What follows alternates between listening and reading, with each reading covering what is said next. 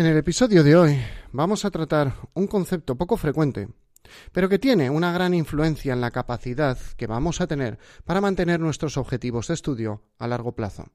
Es el concepto de formular, de hacer objetivos ecológicos y sostenibles. Hoy no vamos a hablar de medio ambiente. Hoy vamos a hablar de aspectos que habitualmente no se tienen muy en cuenta, pero que son fundamentales para mantener nuestros objetivos a largo plazo. Así que sin más, vamos a empezar.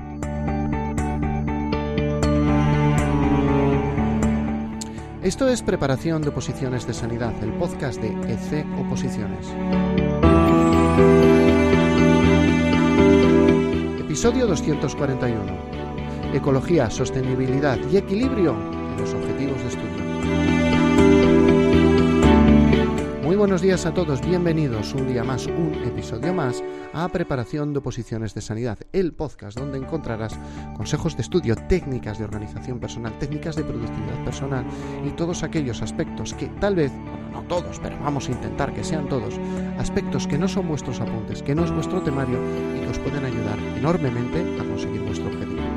Este podcast no está pensado para ninguna categoría profesional en concreto. Ya te prepares una posición de enfermera, de matrona, de terapeuta ocupacional, sea cual sea tu objetivo. Espero que aquí encuentres herramientas y mm, consejos útiles.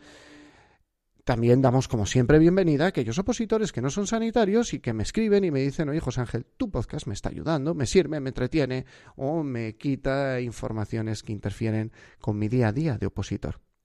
Como siempre, soy José Ángel Gutiérrez, soy enfermero y compagino mi trabajo como enfermero, mi vida familiar y la docencia como formador de oposiciones.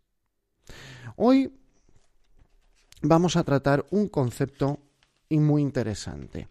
Para ello vamos a introducir primero la idea de la interdependencia. La interdependencia es un concepto que, nos, nos, habla de la relación que mantenemos con nuestro entorno, especialmente con otras personas. Interdependencia es un concepto positivo, aunque pueda sonar mal, porque muchas veces la dependencia nos suena como algo negativo. Pero para lograr objetivos elevados, muchas veces necesitamos, necesitamos cultivar el hábito de la interdependencia.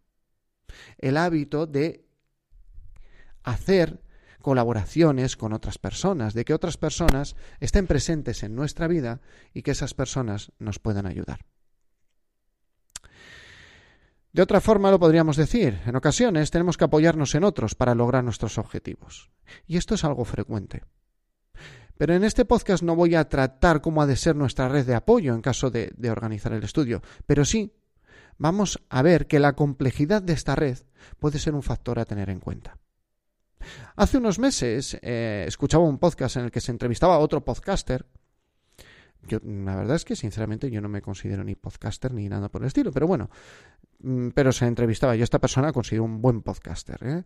Además es buen locutor, actor de doblaje, que es, eh, como vamos a hablar muy bien de él, es Molo Cebrián, que tiene el podcast de Entiende tu mente. Un podcast, yo ahora no lo, no, no lo sigo porque he hecho una restricción importante de podcast, no por el podcast, sino de este y otros muchos pero un podcast para aquellas personas que les guste los temas de psicología y que les guste que se lo expliquen bien y de una forma accesible, es un podcast fantástico.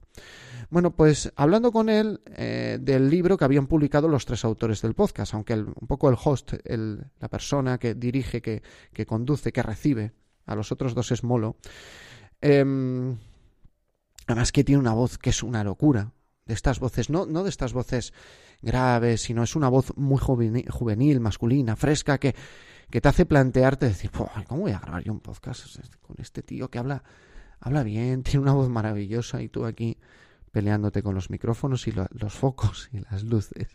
Pero bueno, hablaban de algo que a mí me repatea mucho, pero lo expuso muy bien y me llamó muchísimo la atención, que es a la hora de tener cambios en tu vida, la forma de generar objetivos. Y volvían al acrónimo SMART, pero decían, en nuestro libro hemos puesto el acrónimo SMART-E.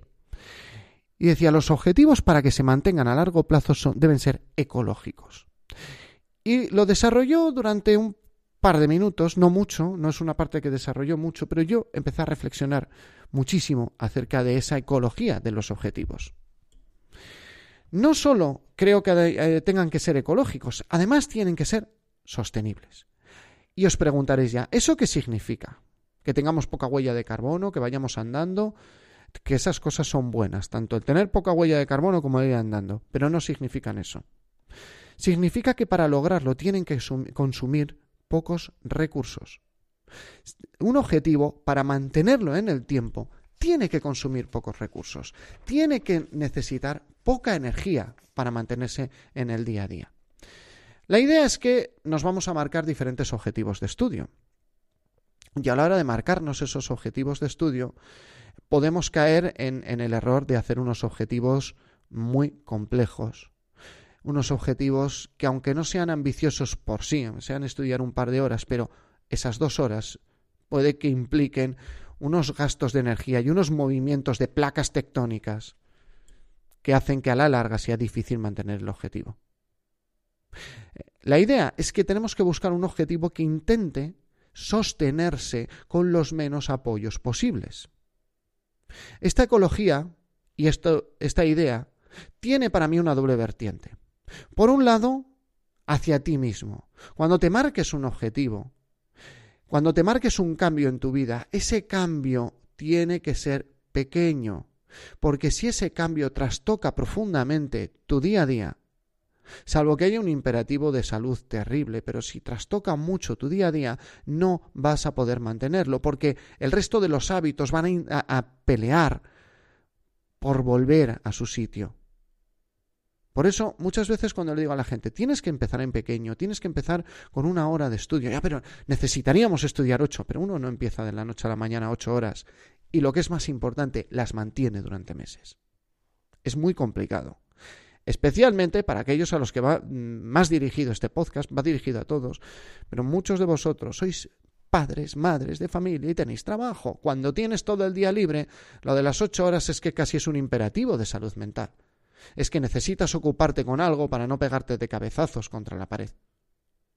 Pero cuando tú tienes una familia, cuando tú tienes un trabajo, en esos casos ya es la, la cosa empieza a cambiar profundamente. También está el objetivo ecológico hacia los demás. En algunos momentos vamos a tener que utilizar ese hábito de la interdependencia, vamos a tener que apoyarnos en otros para potenciar nuestras capacidades y al hacerlo tenemos que apoyarnos en otras personas. ¿Cómo lo hagamos? ¿Y de qué manera? Va a ser una manera ecológica o una manera totalmente costosa. Si es ecológico, hay que hacer, para que sea ecológico quiero decir, hay que hacer pocas transformaciones e introducir el cambio poco a poco en tu vida. Y si hay pocas transformaciones, será más fácil de mantener.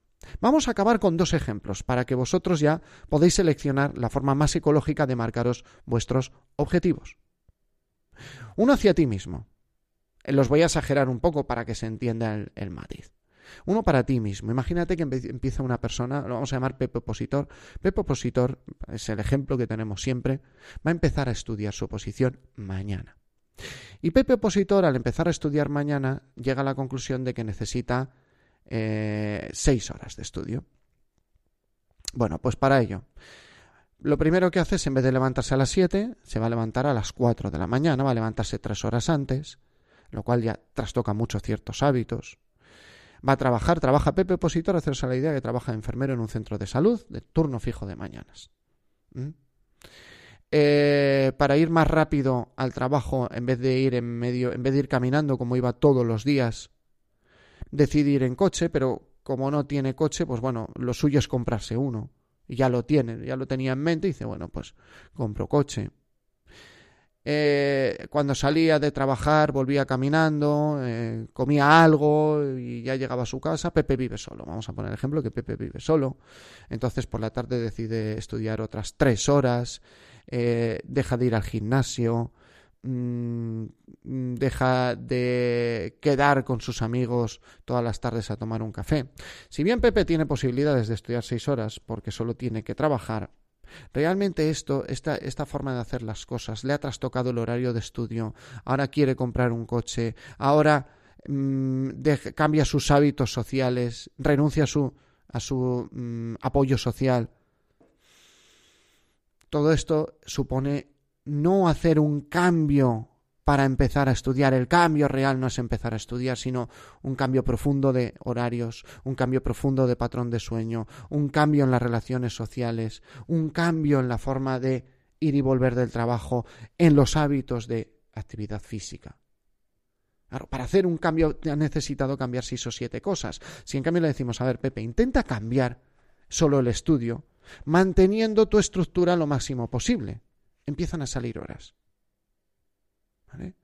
Déjalo todo y a partir de la tarde ¿eh? come en el trabajo, llega a casa, descansa media hora, solo media hora, y ponte a estudiar. Y en vez de ir dos horas al gimnasio, vete media hora, cuarenta minutos. Joder, pero es que me voy a poner gordo. Pues piensa la forma de entrenar en cuarenta minutos que te rinda como dos horas. Todo es la, la cuestión de las preguntas. Pero ya sigues yendo al gimnasio, no echas de menos el hábito.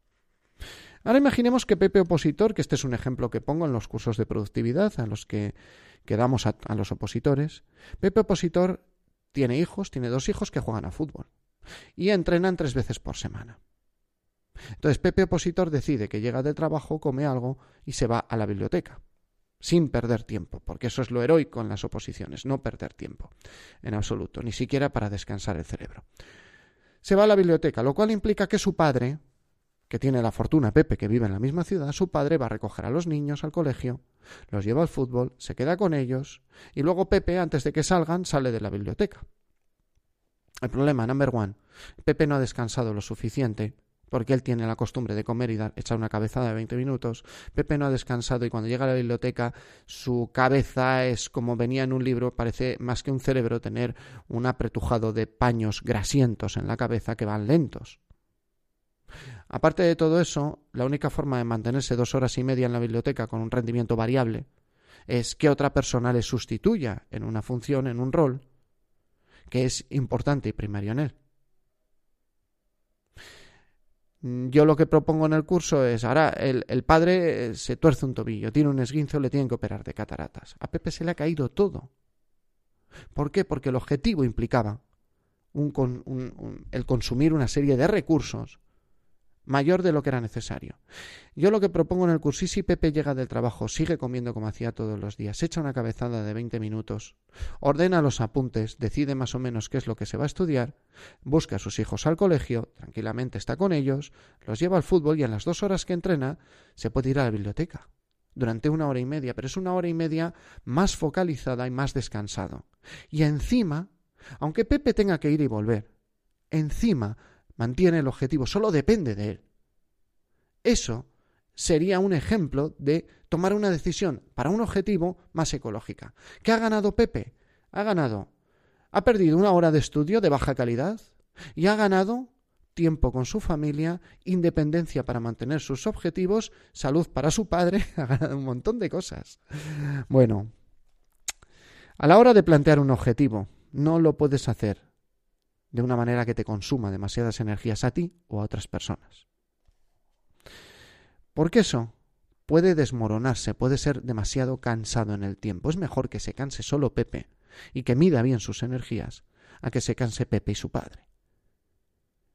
Para no tener una mejora muy grande. En general, y ya en un tono mucho más coloquial, cuantos más malabares tengas que hacer para lograr tu objetivo, más fácil es que no lo logres. Dicho esto, os agradezco enormemente vuestra atención. Y recordad, si este podcast os ha valido, dejadle una valoración de 5 estrellas en Apple Podcast, me gusta en iVoox, corazoncito en Spotify, lo que sea en Google Podcast. Y si lo veis esto por YouTube, le dais a me gusta. ¿Y qué vais a conseguir? Hostia, os dais cuenta, eh, hablando concretamente de YouTube, aquí no deberían de aparecer anuncios. Esto no es una vía mía de monetización, pero si vosotros un día sacáis plaza y habéis dado un me gusta, lo que vais a conseguir es que personas en un futuro ¿eh? puedan encontrar este vídeo, puedan encontrar este podcast y de esa forma pues poder reflexionar y hacer unos objetivos mejores. Me lo agradecerán los opositores y me lo agradecerán un montón padres, madres, abuelos, abuelas, suegros y suegras que podrán descansar un poco más. Fuera de esta última broma, muchísimas gracias por vuestra atención y ya sabéis, en joseangel.ec-medioposiciones.com me encontráis. Y sin vosotros, pues sería un enfermero hablando solo delante de un ordenador y delante de una cámara. Nos vemos y nos escuchamos en el siguiente episodio.